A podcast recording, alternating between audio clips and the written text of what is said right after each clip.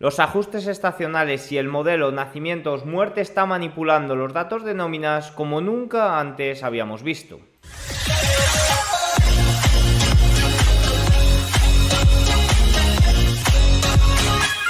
Muy buenas a todos y bienvenidos un día más al canal. Hoy es lunes 4 de septiembre de 2023 y en este momento son las 21.21 hora española, 15.21 horario ET. El día de hoy es un día un poco raro porque es festivo en Wall Street y por tanto he aprovechado para hacer o mover un día el eh, vídeo semanal, tanto vídeo como informe, ya sabéis que de Market es publicado unas horas posterior al cierre de Wall Street, pues hoy también saldrá un poco más pronto, pero también seguirá la temática de semanal, como si fuera un vídeo de los domingos. Y tenemos que comentar lo que sucedió el viernes pasado, que sucedió el dato de nóminas no agrícolas correspondiente al mes de agosto, que se publica a inicios del mes de septiembre y que como viene siendo costumbre, eh, nos revisaron datos anteriores a la baja y publicaron un dato superior a las estimaciones, algo que había, es distinto a, las últimos, a los últimos dos datos presentados que eh, fueron inferiores a las estimaciones. Pero bueno,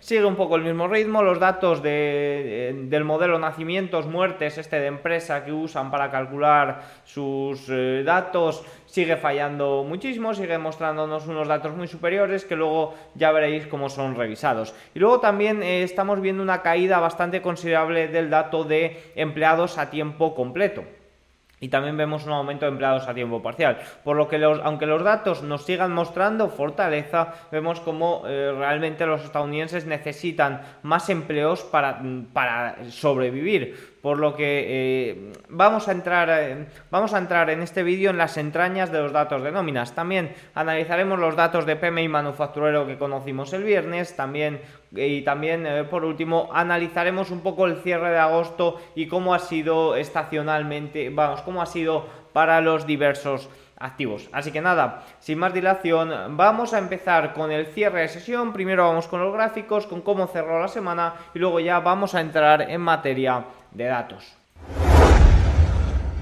Empezamos por Europa. El DAX alemán cerró la semana pasada subiendo eh, un, 1,33%. En el día de hoy ha corregido prácticamente plano. No voy a mencionar en Europa nada de lo que ha sucedido en el día de hoy porque ha sido prácticamente plano. Vemos como eh, la semana pasada el DAX alemán subía un 1,39%. Sí que es cierto que mm, la recuperación fue más fuerte en Estados Unidos y que, eh, bueno, pues al final nos deja dos, dos velas consecutivas con grandes mechas a la baja. Eh, bueno, la fortaleza en Europa no se está mostrando. Eh, conocimos datos de PMI que, bueno, pues ahora, ahora analizaremos, ahora los analizaremos en más detalle, pero son, eh, son culpables en gran parte de ese movimiento a la baja o de ese mechazo, ya que el viernes cerró también a la baja. El Eurostock 600 cerró la semana al alza, por debajo de la media exponencial de 21 sesiones. Fijaros que eh, el dato o la semana cerró con un 1,49% al alza. Eurostock 50, más de lo mismo, pero fijaros como más de lo mismo, una semana que fue de más a menos y que cerró finalmente con el jueves y el viernes eh, a la baja. Esta semana, esta semana conoceremos el dato de Producto Interior Bruto de Eurozona, que será un dato importante. Luego comentaré un poco lo que podemos esperar de ello. Pero la semana cierra con 0,90 al alza, pero fijaos como por debajo de media de, 21, eh, de 21 semanas, perdón, si antes he dicho sesiones, de, media exponencial de 21 semanas que actúa muy bien como línea de tendencia. IBEX 35 cierra la semana también de más a menos, sí que es cierto que llegó incluso a superar los 9.500 puntos, pero finalmente eh, desde el miércoles cerró unos días bastante, bastante malos, inclusive el día de hoy que ha sido eh, el que peor comportamiento ha tenido de toda Europa.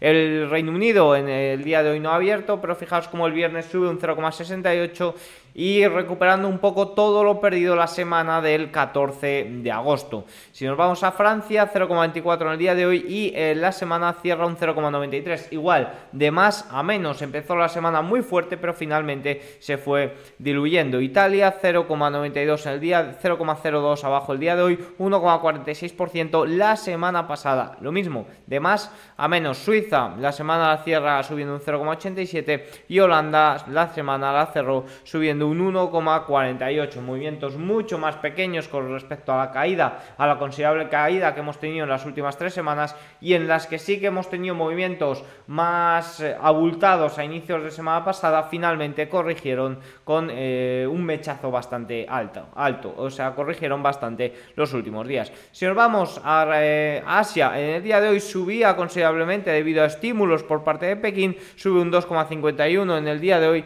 y la semana pasada con un prácticamente doji, fijaos que no llegó a cerrar por encima de la semana de corrección del 14 de agosto. Hoy ya sí que se encuentra por encima, vamos a ver si va a cerrar este primer gap de los 19.132 puntos. Nifty Indio cierra la semana, cerró la semana subiendo un 0,88% y el Nikkei japonés cerró la semana subiendo un 3,44%. Si os vamos a Wall Street, vemos como el Dow Jones cerró la semana subiendo un 1,43%, eso sí, por debajo de la zona de los 35.000 puntos, una zona de soporte resistencia muy muy importante. El S&P 500 sí que mostró una recuperación, un rebote mucho más fuerte, pese a la ligera o el, eh, sí, bueno, el ligero movimiento a la baja con las nóminas del viernes, aunque sí que es cierto que el viernes hubo una clara divergencia, vimos como los rendimientos de los bonos se disparaban, mientras que el S&P 500 de momento se mantuvo, eh, se mantuvo en positivo.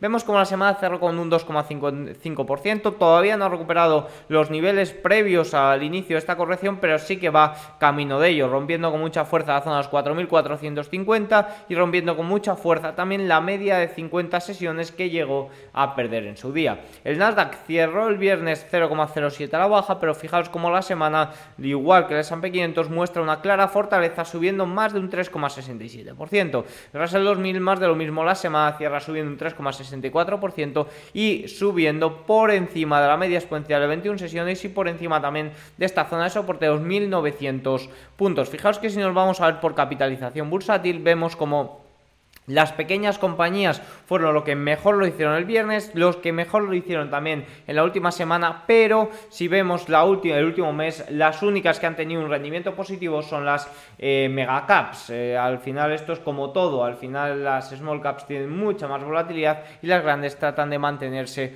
un poco. Eh, por sectores vemos como la energía sin duda es el claro ganador, tenemos el West Texas que tuvo un gran día el viernes pasado, fijaros superando por encima eh, llegando a superar los 86 dólares. El día de hoy ha corregido ligeramente, pero vemos cómo está en máximos desde, eh, nivel, desde noviembre del año 2022. De ahí que las acciones energéticas hayan tenido un día, una semana bastante una semana bastante buena y en el día de hoy también. Eh, o sea, y el viernes fuera lo que mejor comportamiento tuvo. En el último mes, la energía, servicios de comunicación, tecnología y salud, positivo, utilidades, lo que peor se ha comportado. Si nos pasamos un poco a la rentabilidad del bono a 10 años, que sin duda es, un es lo que está marcando o lo que está aumentando la tensión en las bolsas, recordemos las causas que han llevado a la rentabilidad del bono a 10 años al alza, que una sin duda fue esa serie de datos que aumentaron las expectativas de inflación o de que, harán evidentemente que los tipos se mantengan altos por más tiempo.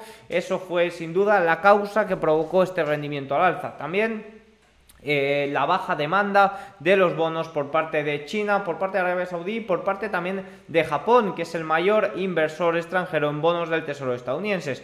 ¿Por qué sin duda Japón? Pues sin duda fue porque su rentabilidad de los bonos después de la flexibilización de ese límite del 0,5 está por encima de 0,64, niveles no vistos desde el año 2014. Pero si volvemos un poco a la rentabilidad de los bonos a 10 años, Bloomberg nos mostró el, el viernes eh, razones, 10 razones por las que se había dado ese aumento de los rendimientos del viernes. Uno, sin duda, las nóminas no agrícolas, eh, los ingresos medios por hora también estaban detrás. Fijaos que los ingresos medios por hora señalaron que, eh, que la caída de los ingresos promedio por hora señalaron que podría ser eh, temporal. Sin duda, uno de los problemas que hace que los rendimientos se mantengan altos y por tanto las expectativas de tipos, de bajada de tipos, se mantengan muy alejadas son esas expectativas de inflación. Y detrás de esas expectativas de inflación también está este problema estructural o este ciclo que puede provocar que aumenten los salarios y por tanto se, se entre en un círculo inflacionista bastante peligroso.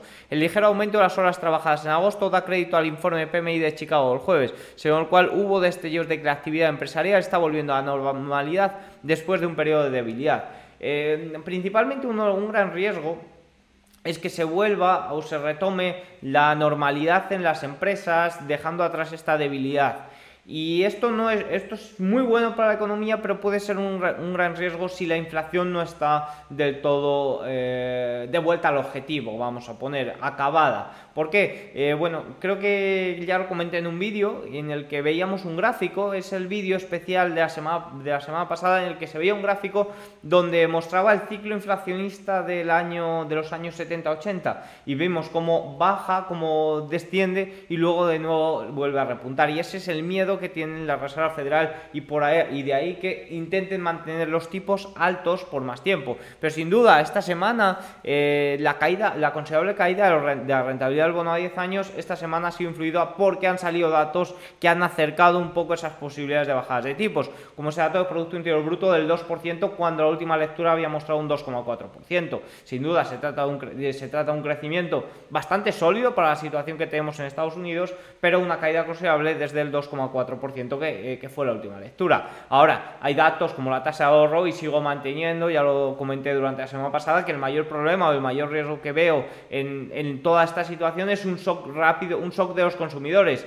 Que, que, acerque esa bajada de tipos, pero lo acerque de una forma tan brusca que provoque pánico en los inversores. Eso sería el, mayor riesgo que veo. Bueno, si continúa la rentabilidad de los bonos alemanes a 10 años, cerró la semana también, la semana pasada también a la baja, por lo tanto, la caída de la rentabilidad del bono a 10 años sin duda ha impulsado este rebote al bono del S&P 500 y en general de los valores de larga duración. Ya sabéis que la rentabilidad del bono a 10 años y el Nasdaq suelen competir un poco en atraer rentabilidad eh, atraer dinero, atraer capital que pueda ser rentable en largo plazo, más que largo plazo, bueno, largo plazo para algunos, medio para otros, a 10 años vamos a poner. Evidentemente, si te ofrecen un 4,2% sin apenas riesgo, que es lo que suponen un poco los bonos, entre muchas comillas, bueno, pues suele ser muy apetecible y sale dinero de un lado y trata de entrar a otro. Podríamos decir que roba dinero al mercado bursátil.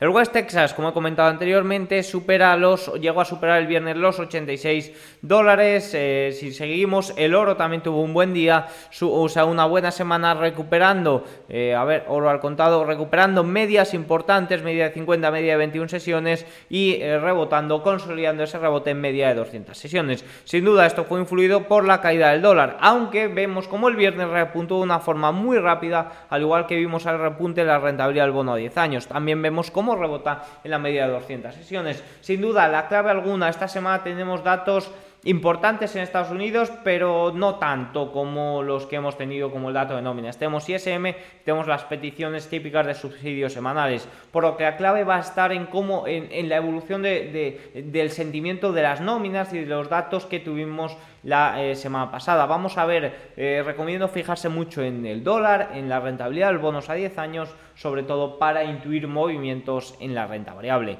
Si continuamos un poco por eh, activos, vemos como la, la, curva en general de los bonos fue, bueno, pues eh, fue eh, la rentabilidad de los bonos en general cayó durante la semana, pero sí que es cierto que el viernes tuvimos ese repunte. Fijaros que eh, lo tengo aquí, los rendimientos de bonos se dispararon el viernes después de que los datos de nóminas arruinaran la tendencia de la semana impulsaran el extremo largo en la semana, sobre todo bono a 30 años también eh, se disparó bastante el viernes. Bueno, en general, si queréis ver todo al detalle, todos los puntos que nos informa Bloomberg sobre por qué ese aumento de la rentabilidad de los bonos y demás, os recomiendo que os suscribáis a The Market Day, que es un Substack que mando, The Market Eye, que me lo habéis dicho, eh, es un Substack que mando unas horas posterior al cierre de Wall Street y que en el día de hoy pues saldrá ahora cuando se publique el vídeo, unas horas después. En general, eh, esto es un poco el resumen de lo que ha pasado esta semana. Sí que es cierto que llevo cuatro días desconectado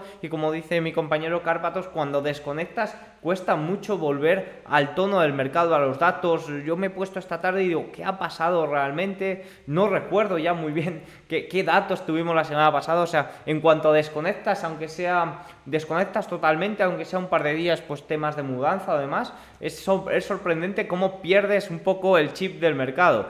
Eh, pero bueno, eh, ha sido por obligación, si no, no me gusta, no me gusta hacerlo, aunque no, estés desconectado, siempre alerta un poco de, lo que pasa y siempre pendiente de, eso es como me gusta estar, porque sobre todo eso, me cuesta luego arrancar, por lo que perdonen si este vídeo eh, carece un poco de detalle, de datos, iré carburando durante la semana, porque sí que es cierto que unos días eh, out totalmente, unos días eh, desconectado, afectan. Continuamos con los datos más importantes del día. El viernes tuvimos datos de PMI manufacturero Caixin en China. Ya sabéis que China ofrece dos datos de PMI. Bueno, el, dato Caixin eh, aumentó a 51 en agosto desde 49,2 en julio, superando las estimaciones del mercado de 49,3. Un dato más fuerte de lo esperado. Esto es lo que necesitaba China, ver que sus estímulos se están trasladando a los datos, a los datos presentes, a la economía, a los consumidores. Sí que es cierto que se trata del dato de manufacturas, pero vemos un un gran repunte desde el último eh, dato y se trata del dato más alto, podríamos decir, desde febrero del año 2023, sí, desde febrero, marcando la quinta vez de aumento desde el inicio del año en medio de los múltiples esfuerzos de Pekín por revitalizar. Tanto la producción como los nuevos pedidos volvieron a expandirse mientras que el empleo aumentó por primera vez en seis meses. Buena noticia, recordemos que China dejó de dar ese dato de desempleo juvenil porque estaba totalmente disparado. Bueno, de ahora nos dicen esto, habrá que ver porque los datos de China que son un poco así. En cuanto a los precios, los costos de insumos aumentaron por primera vez desde febrero, pero las empresas continúan reduciendo precios de venta debido a fuerte competencia. Finalmente, el sentimiento disminuyó a su nivel más bajo en 11 meses, pero se mantuvo en terreno positivo. Esto no es bueno porque sabemos que China está en deflación y pese a que los precios están aumentando, eh, las empresas continúan bajando los precios. Esto no es bueno porque no indica ese crecimiento medio de los precios que tiene que ser alrededor de un 2%, sitúan los bancos centrales, para que la economía siga creciendo de una forma óptima. Así que es cierto que China está muy lejos del decrecimiento, que yo veo algunos vídeos de China, grandes problemas. A ver, China está, va a crecer o se estima que va a crecer a un 4 o 5%. Ya querrían muchas economías desarrolladas, ya querrían, ya querrían muchas economías de Occidente, de Europa y de Estados Unidos. Ahora, evidentemente tiene un gran problema de deuda, tiene gran problema en el sector inmobiliario que pesa más de un 20%, pero ni mucho menos está cerca de, eh, de recesión. Al final es simplemente un decrecimiento.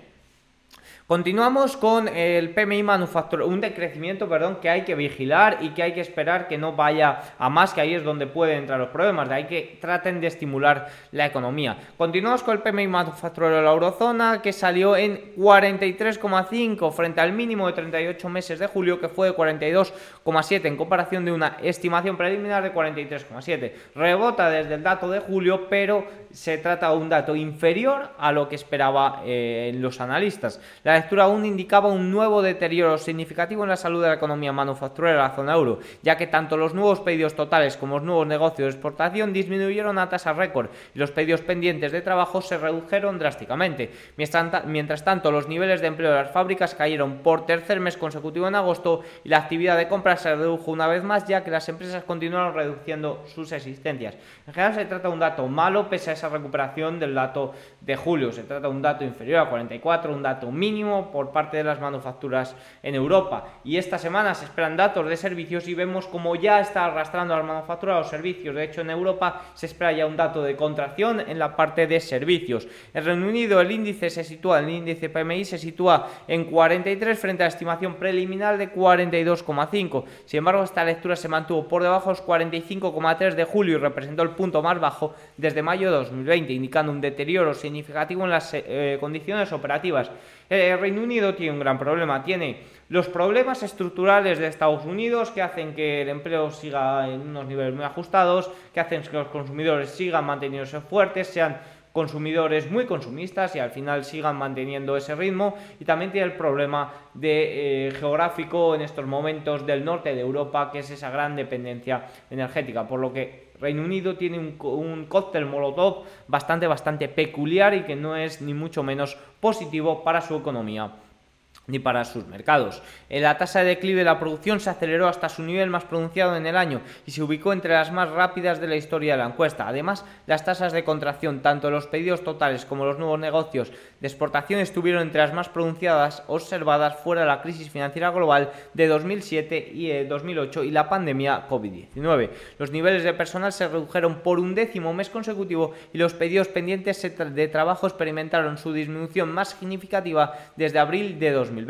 En cuanto a precios, los costos de compra experimentaron la caída más significativa desde enero de 2016, mientras que los precios de venta, de disminuyeron ligeramente. Es decir, eh, deflación prácticamente en la parte de la producción y una inflación todavía desmesurada por encima del 6% en la parte del consumidor. La confianza empresarial alcanzó su punto más alto en cuatro meses, impulsada por las expectativas de resurgimiento del eh, mercado. Si nos vamos a Estados Unidos, el dato de ISM subió a 47,6 en agosto de 2023 desde el 46,4 que conocimos en julio, superando el consenso que esperaba un, dato de 47. Una esta lectura aún indica que la actividad económica del sector manufacturero sigue en contracción, pero eh, los niveles de producción se estabilizaron, la entrada de nuevos pedidos experimentó una disminución más rápida y el ritmo de la reducción de empleo mostró signos de alivio. Cuanto a los costos, los precios de los insumos de las fábricas se mantuvieron moderados, pero mostraron signos de reversión, ya que la medida del precio pagado por los fabricantes de encuestas subió a 48,4 el mes pasado desde 42,6 en julio.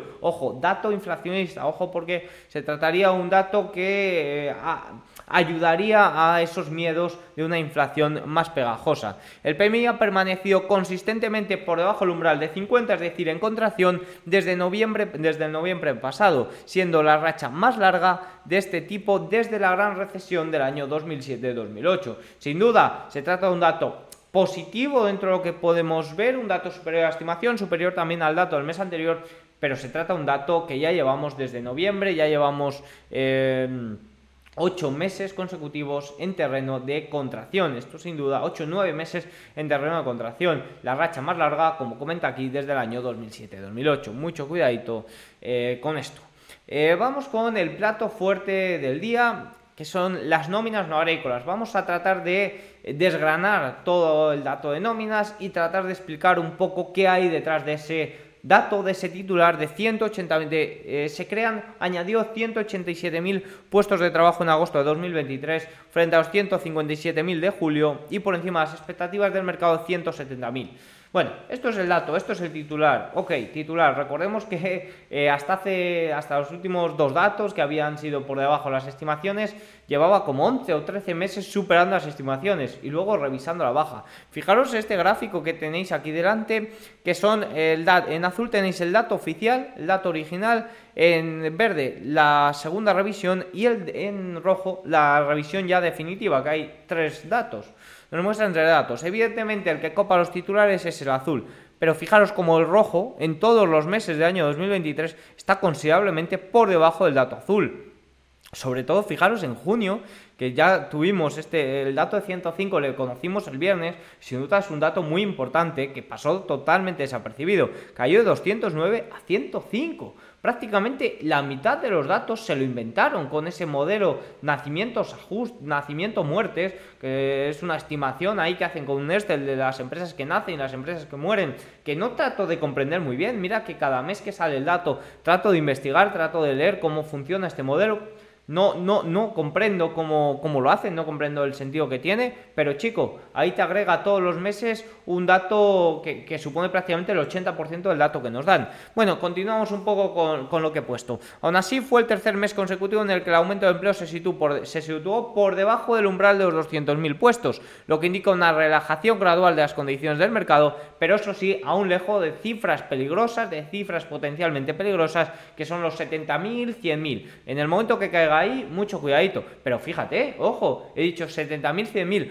Fíjate el dato de junio, con la re revisión, 105. Ojo porque aquí ya tenemos problemas. Ya son cifras de destrucción de empleo, de, de, creación de empleo muy, muy bajas. Ya son cifras muy problemáticas. También se revisaron los datos de junio, como ya he comentado. Fijaros, nóminas de junio, 209. Primera revisión, 185.000. Segunda revisión, 105.000, un dato muy muy bajo como vengo a comentar. Lo que originalmente era un dato fuerte por encima de 200.000 se ha desinflado a 105.000 a un dato penoso, a un dato muy muy débil. El empleo siguió aumentando en los sectores de sanidad, más 71.000, ocio y hostelería, más 40.000, asistencia social, 26.000, construcción, 22.000. Por otra parte, el transporte y almacenamiento perdieron 34.000 empleos, ya que la quiebra de Yellow, una importante empresa de transporte por, carretera, dejó sin trabajo a unos 30.000 trabajadores. El empleo en el sector de la información apenas varió en 15.000 y el empleo en las industrias cinematográfica y de grabación de sonido disminuyó en 17.000 puestos, lo que refleja la ausencia de actores de Hollywood en huelga que no se contabilizan como empleados. Más datos relevantes, la tasa de desempleo subió a 3,8 cuando se esperaba un consenso de 4,5. Fijaros aquí cómo tenéis el ascenso de la tasa de desempleo. Mucho cuidadito porque quizás estamos dejando de lado esa, ese empleo tan ajustado, esos datos de 3,4. Salario medio por hora más 0,24 o más 0,08 dólares, hasta 33,82 dólares la hora. A lo largo del año más 4,29%.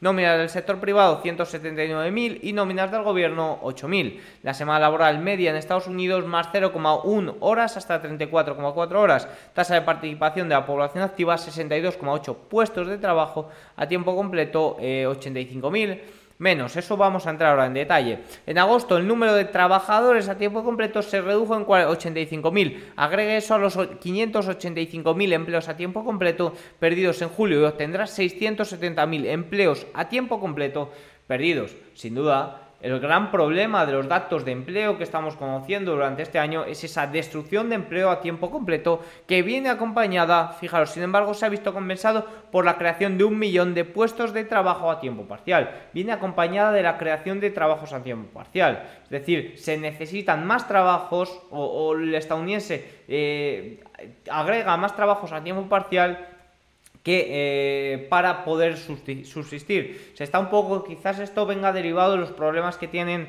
las empresas, eh, de los problemas, eh, bueno, pues hay algunas empresas que están teniendo grandes problemas, que no tienen fácil acceso a financiación, que los tipos de interés están altos, al final el, el claro endurecimiento crediticio puede estar afectando a que quizás se planteen más contratar a tiempo parcial que contratar a tiempo completo.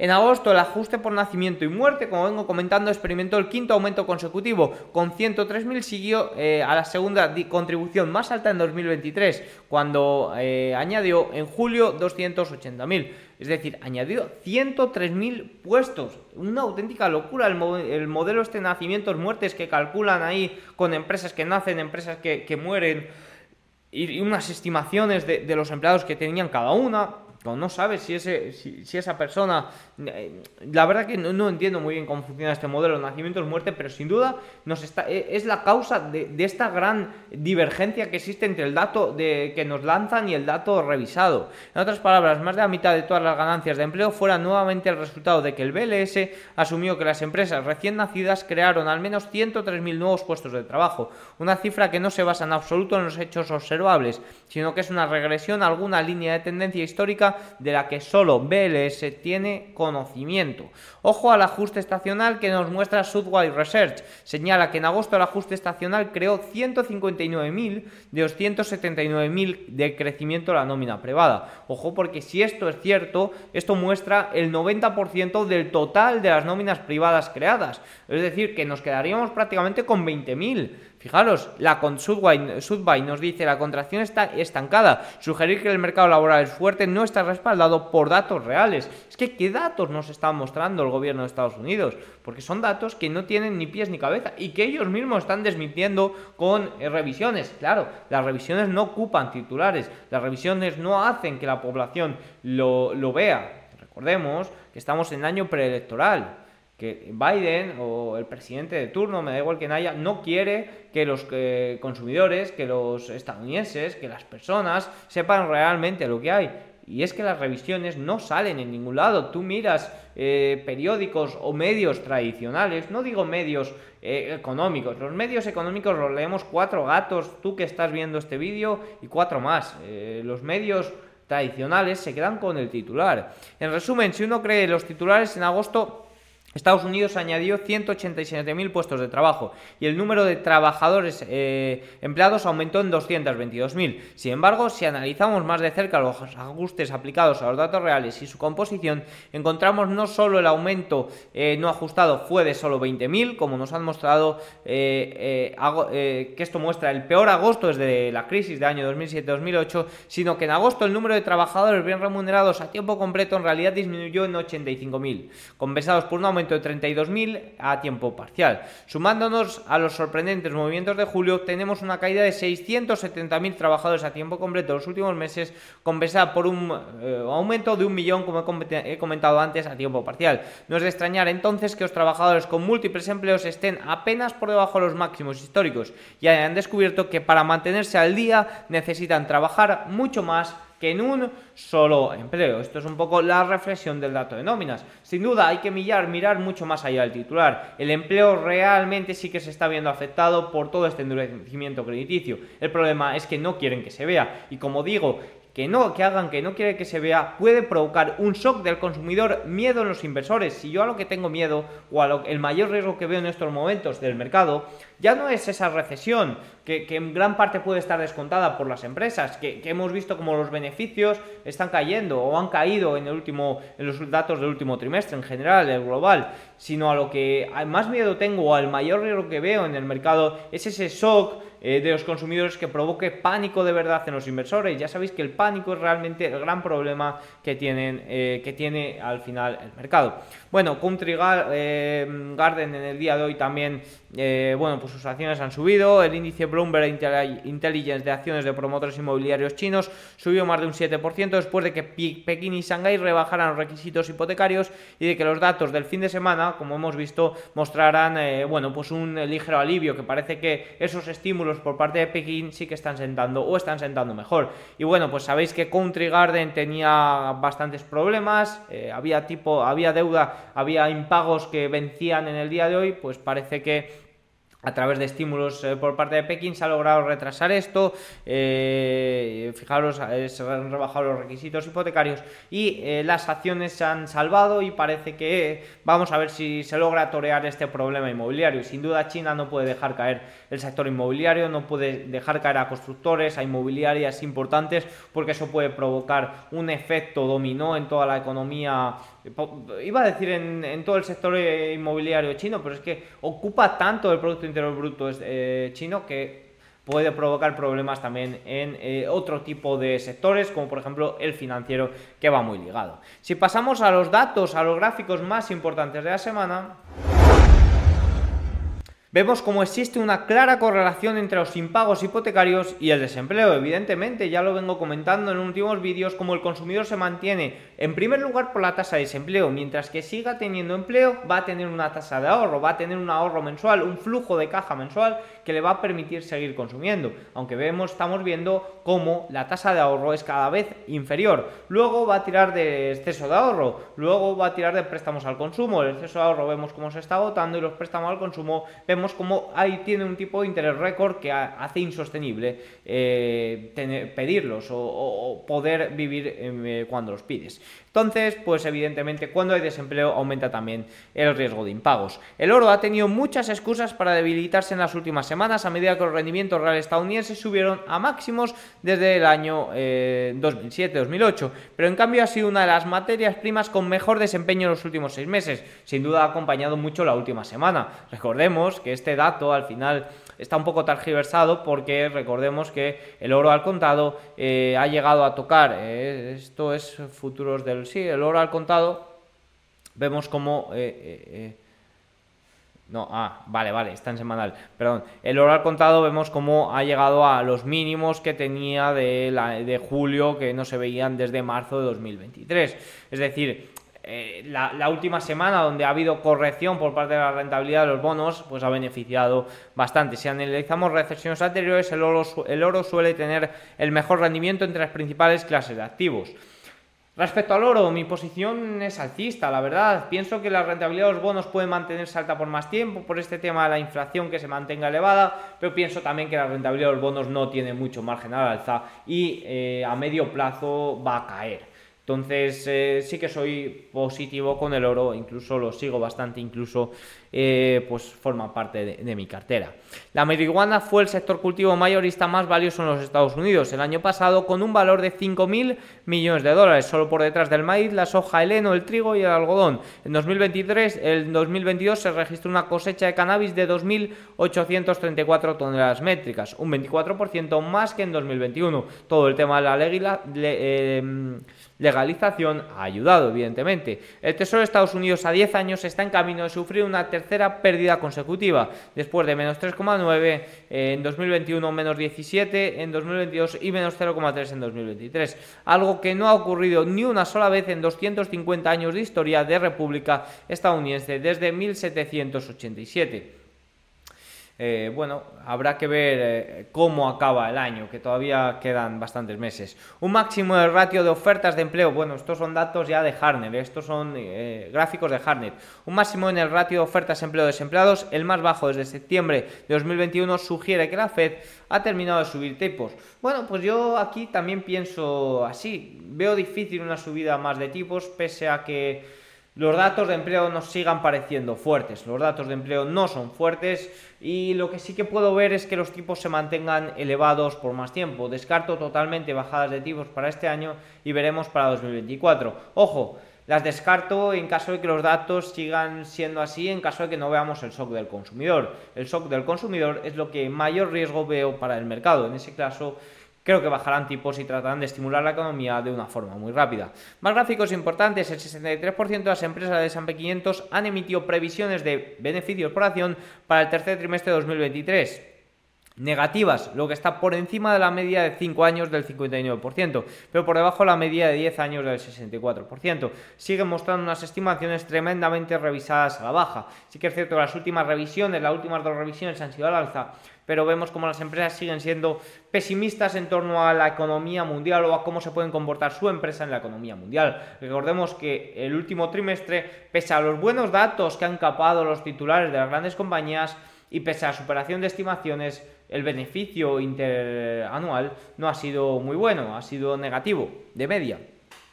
Más puntos importantes, quería comentar... Eh, un poco cómo ha sido, qué activos se han comportado mejor en agosto y qué activos se han comportado peor. Sin duda, el mejor, uno de los mejores activos, el dólar estadounidense, ya hemos visto ese aumento de la rentabilidad de los bonos a 10 años y evidentemente ha ido acompañado del dólar. Eh, las mayores pérdidas, por un lado las acciones, los metales y las criptomonedas no han tenido un muy, un muy buen mes tampoco. Fijaros, aquí tenemos eh, el resumen con los mejores activos de agosto. Vemos como el Hansen ha sido uno de los peores y vemos como el West Texas ha tenido un muy buen mes acompañado del Brent eh, y, demás. Vemos un poco, eh, si nos vamos a ver los desempeños hasta la fecha de lo que va de lo que va de año vemos como eh, Grecia el Nasdaq sin duda el que mejor comportamiento ha tenido eh, S&P 500 también en positivo y eh, yen japonés em, contra dólar ha tenido un mal comportamiento el peor podríamos decir también el yuan dólar el Hansen la yield de Reino Unido el tesoro americano el Brent tampoco ha tenido un muy buen mes o un muy buen año esto es en lo que va de año y en general, al final, el mes de agosto ha estado liderado por eso. La rentabilidad de los bonos al alza, dólar, eh, también al alza, oro corrige debido a esa fortaleza del dólar, pero ya hemos visto cómo se ha mantenido y las acciones han sufrido esa gran corrección que han salvado en última semana. Bueno, en general esto ha sido un poco todo lo que tenía que comentar en el día de hoy. Quizás estoy, me noto un poco espesito, iré carburando las próximas semanas, en las próximas sesiones, quiero decir, eh, voy a apostar mucho por YouTube para el mes de septiembre y en lo que queda de año. Hemos crecido mucho. Eh, y voy a seguir así para este, para este final de, año. Por último, comentar lo que podemos esperar para esta semana. Tenemos en China martes datos de PMI de servicios y compuesto de Caixin. Tenemos balanza comercial el jueves en la eurozona. Tenemos datos PMI servicios y compuestos el martes. Ventas minoristas miércoles. PIB intertrimestral jueves y la inflación alemana el viernes. En Reino Unido también tendremos PMI de servicios y compuesto. Y en Estados Unidos ISM servicios el miércoles y peticiones semanales de subsidios para el jueves. Como digo, lo más importante a vigilar esta semana, como he comentado antes, la rentabilidad del bono a 10 años y el dólar. A ver cómo se comportan tras ese dato de nómina. Recordemos que hoy es festivo en Wall Street, por lo que mañana saldremos de dudas. Dicho esto, muchas gracias. Eh, si te ha gustado el vídeo, te agradezco un like, un comentario y nos vemos mañana. Chao.